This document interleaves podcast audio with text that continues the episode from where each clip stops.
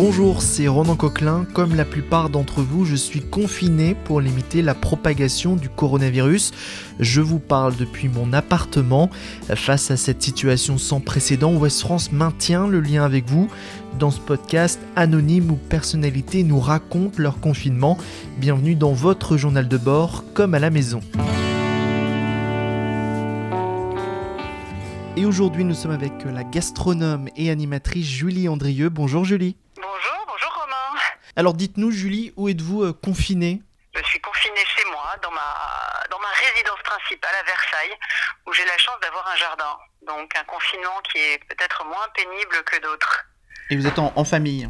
En famille, oui. Alors famille élargie, on a nos, nos enfants, euh, donc les petits qui ont 4 euh, ans et 7 ans, et les grands qui ne sont pas mes enfants mais qui sont ceux de, de mon mari. Donc voilà, c'est assez, je veux dire, c'est assez joyeux parce qu'on se retrouve assez rarement tous ensemble. Donc bon, voilà, on, est, on fait d'une contrainte euh, un atout. Comment vous vivez cette situation?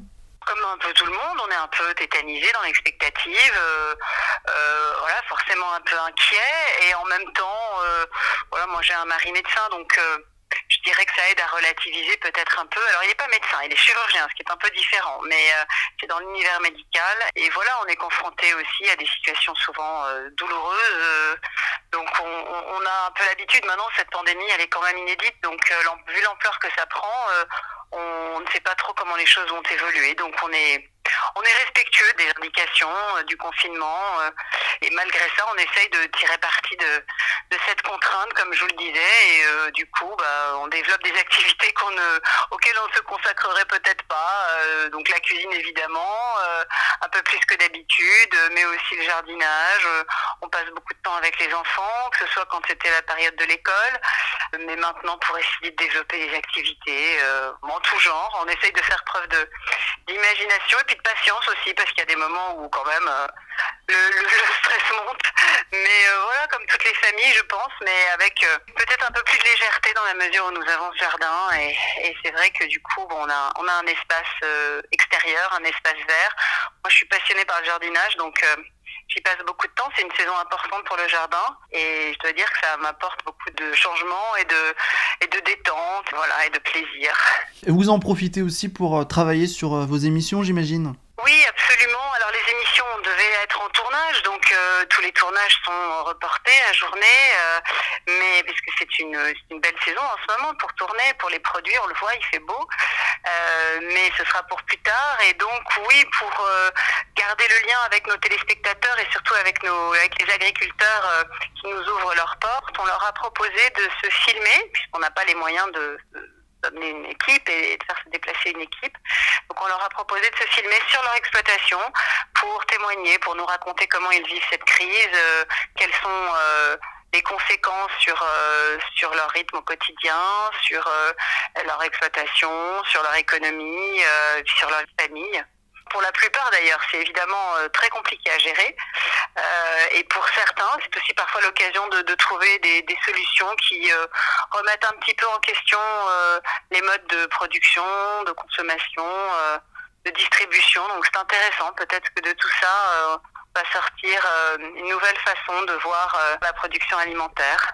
Pendant ce confinement, l'un des seuls plaisirs qu'il nous reste, c'est de bien manger. Vous cuisinez un peu en famille? Ah oui, là, je dois dire que je cuisine beaucoup. J'ai ouvert un restaurant, moi, le 17 mars. Alors, il y a, y six personnes, mais ils sont là, je fais ça le comble tous les soirs. Et, euh, pour l'instant, ils sont assez contents, ils reviennent. C'est ce qui s'appelle une clientèle euh, qui n'a pas d'autre choix que d'être là.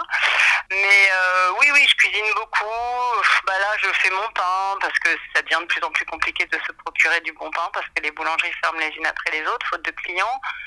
Puis tous les soirs, j'essaye de faire des choses différentes. J'essaye d'aller en direct euh, auprès des producteurs, euh, où on a la chance d'avoir un très joli marché à Versailles qui, comme la plupart des marchés, euh, a fermé. Mais en revanche, j'ai récupéré les coordonnées de, de chaque commerçant. Donc le poissonnier nous livre, le boucher aussi, le charcutier. Et puis pour les légumes, j'appelle directement les maraîchers du coin.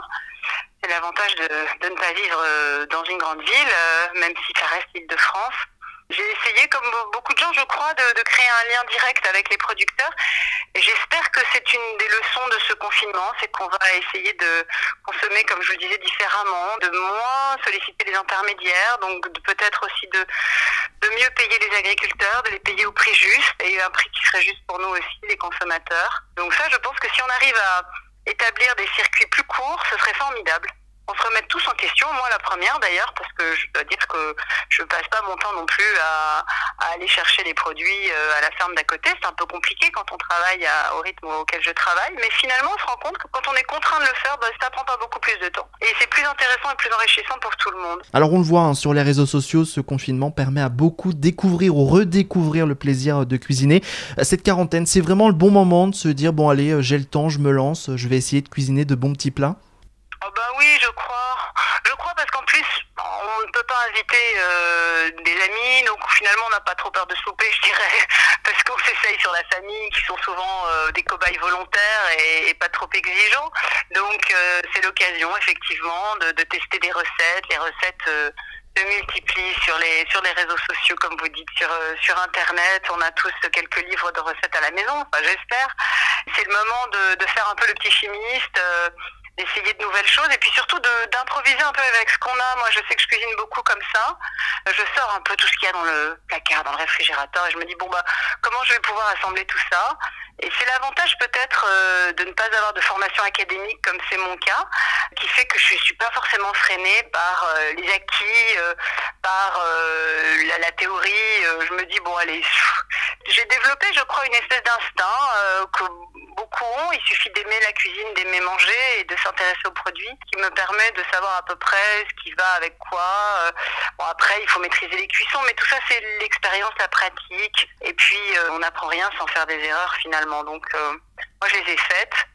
je continue d'en faire, heureusement, mais de moins en moins. Mais c'est quand même comme ça qu'on se forge un savoir culinaire, je crois. Donc c'est le moment, c'est le moment de s'essayer, absolument. Je vais être obligé de vous demander euh, quelques conseils. Vous avez une recette simple à faire en famille? Oui, j'en ai mille. j'en ai mille. Alors, qu'est-ce que j'ai fait euh, bah, Une recette que j'ai donnée d'ailleurs sur Instagram récemment, qui est une recette qui m'a été transmise par un couple d'agriculteurs en Bretagne, que j'aime bien parce qu'elle est à la fois terre et mer, et elle est aussi très légumière, elle est très simple, très saine. Vous prenez une grande poêle, vous faites, fondre un petit peu de beurre, vous mettez en couches successives, mais attention, sans mélanger les légumes, des rondelles de carottes, euh, des rondelles de poireaux, à peu près toujours coupées euh, à un centimètre euh, d'épaisseur, des rondelles de pommes de terre et des rondelles de courgettes. Voilà, tout ça en couches, comme un millefeuille. Et puis sur ces quatre couches de légumes, vous allez mettre des rondelles de saucisses fumées, Montbéliard, euh, Morteau, ce que vous avez sous la main, ça se trouve même au supermarché. Vous versez un verre d'eau, vous couvrez, et vous laissez cuire 20 minutes. Et ça cuit à l'étouffer. Et puis au bout de 20 minutes, on soulève le couvercle. Déjà, ça sent très très bon dans la cuisine. On rajoute euh, des lamelles de poisson, peu importe ce qu'on a, des filets de poisson euh, plutôt plats pour que ça cuise rapidement. Sinon, on les émince. Moi, hier, j'ai mis du cabillaud. Et on verse un peu de crème liquide. On recouvre et on laisse cuire 5 minutes et c'est bon. C'est cuit, c'est prêt, c'est délicieux et ça plaît à tout le monde. Et c'est très simple. Voilà petite recette de famille. Moi, j'essaye de faire des choses pas trop compliquées. Bon, là, je me lance dans une pintade aux olives. Mais euh, c'est parce que mon volailler m'a livré des pintades. Moi, je pense qu'on me livre en ce moment. Je leur dis, vous me mettez ce que vous avez de mieux et surtout ce que vous avez tout court. Donc, ça oblige à faire preuve euh, d'un peu de créativité. Donc là, ce sera peut-être un petit peu plus compliqué, mais grosso modo, il faut que ce soit des choses euh, simples, conviviales, qui font plaisir à tout le monde. Les Américains ont un terme que j'aime bien, qui n'existe pas trop en France. Ils disent la comfort food. La nourriture confortable, la nourriture qui nous fait plaisir à tous, la nourriture qui nous rappelle des souvenirs. Moi, c'est ce que j'aime. Je pense qu'on est nombreux. Et, on est obligé de faire un petit peu sport derrière pour euh, déculpabiliser. Ouais, alors déculpabiliser, je sais pas, moi j'ai la chance d'avoir une bonne nature, je, voilà, ça, me profite pas trop, mais il faut dire que je fais des plats équilibrés, enfin je crois.